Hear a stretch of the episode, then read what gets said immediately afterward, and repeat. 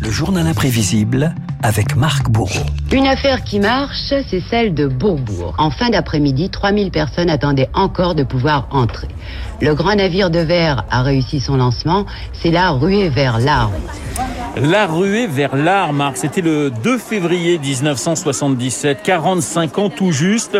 Beaubourg ouvrait ses portes au public à Paris. Autant admirer que critiquer. Retour sur un musée d'art contemporain qui n'a jamais laissé personne indifférent. 15h ce 2 février, Renault, c'est l'ouverture des portes et déjà des milliers de visiteurs se massent devant l'édifice de verre et d'acier. Ce ne fut pas un succès pour l'ouverture officielle du centre Beaubourg, mais un véritable triomphe. Un Dans la- triomphe de curiosité en tout cas. Dans la foule, des novices, des connaisseurs et une secrétaire d'État à la culture, Françoise Giroud.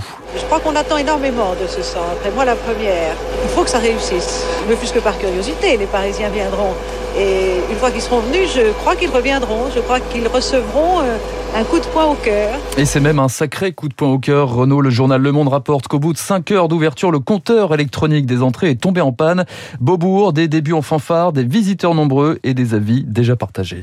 Vraiment, c'est le démarrage, je crois, d'une époque. Ces grands tuyaux, euh, c'est assez grossier. Moi, je crois que c'est l'erreur monumentale du siècle. Beaubourg, c'est une catastrophe et c'est une espérance. Quand je vois une belle toile, par exemple, ça fait Ah, c'est bon, mais ça, euh, rien du tout. Je trouve que le musée est très bien agencé. Seulement, je ferai peut-être un petit reproche, il n'y a rien pour s'asseoir. Renault, vous entendez là le début des travaux en 74. On n'est pas Ouais. encore prévu de siège hein, d'ailleurs. 15 000 tonnes d'acier, 50 000 mètres carrés de béton coulé, une armée de tuyaux bariolés. Impossible de passer à côté de cet édifice construit en lieu et place d'un vaste parking bordé d'immeubles insalubres. De quoi attirer la curiosité des journaux télé. Ils ouvrent quasiment tous les jours leur édition sur le centre Pompidou. De la curiosité et de la crainte. Écoutez ce reportage de TF1 juste avant l'ouverture au public avec la petite musique qui fait peur. On le découvre entre les pignons reblanchis des maisons du vieux Paris où la vie s'écoule immuable comme la Seine. Surpris, on le montre du doigt. C'est dans le quartier Beaubourg, le Centre national d'art et de culture Georges Pompidou. Une ambiance plutôt dissuasive. Ah ben là, on attend, dire. on attend le meurtre hein, qui va arriver dans quelques secondes. ouais. 681 projets sont, sont déposés, un seul retenu, celui de Renzo Piano Beaubourg, Notre-Dame de la tuyauterie pour ses détracteurs, un monument qui brise les codes, leur répond alors l'architecte italien. Qui dit que dans les villes, construire par intégration De temps en temps, on travaille aussi par des ruptures. Beaubourg, une bataille architecturale, un combat politique également, autant dire que le projet de Georges Pompidou n'a pas vraiment séduit au premier abord. Écoutez les confidences de Claude Pompidou, son épouse. Quand il a été Premier ministre, il a informé de son idée le général de Gaulle et André Malraux, qui n'ont pas du tout été intéressés. Mon mari en avait été très déçu. Il a gardé ça dans sa tête. Et lorsqu'il a été élu président de la République, c'est c'est presque la première chose qu'il a décidé. Beaubourg accueille en l'espace d'un mois, de- d'un mois, un million de, de visiteurs hein, au programme Niki de Saint-Phal, César, Kandinsky, Matisse ou encore Salvador Dali, exposition spéciale en 1979. Petit plaisir Renault, extrait de la conférence de presse de l'artiste cette année-là. Fondi top, fondi top, fondi top. Mon prochain tableau qui va étonner le monde, ça va être un tableau comme Vermeer de Delft, dans lequel, dans le mur, au lieu d'une carte géographique, il y aura l'ombre d'un polytope.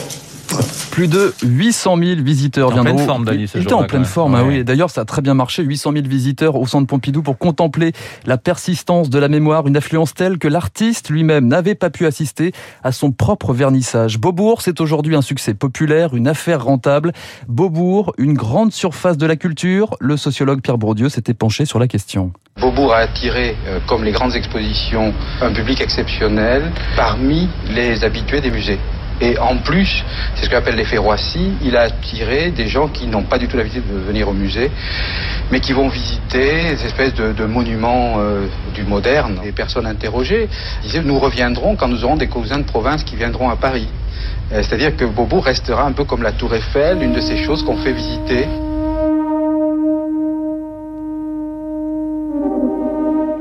Renaud, extrait d'une composition de l'artiste Vangelis intitulée Beaubourg. C'était en 1978. Beaubourg inspire les musiciens, mais pas seulement. Good afternoon. Can I help you? Yes, my name is Bond. James Bond.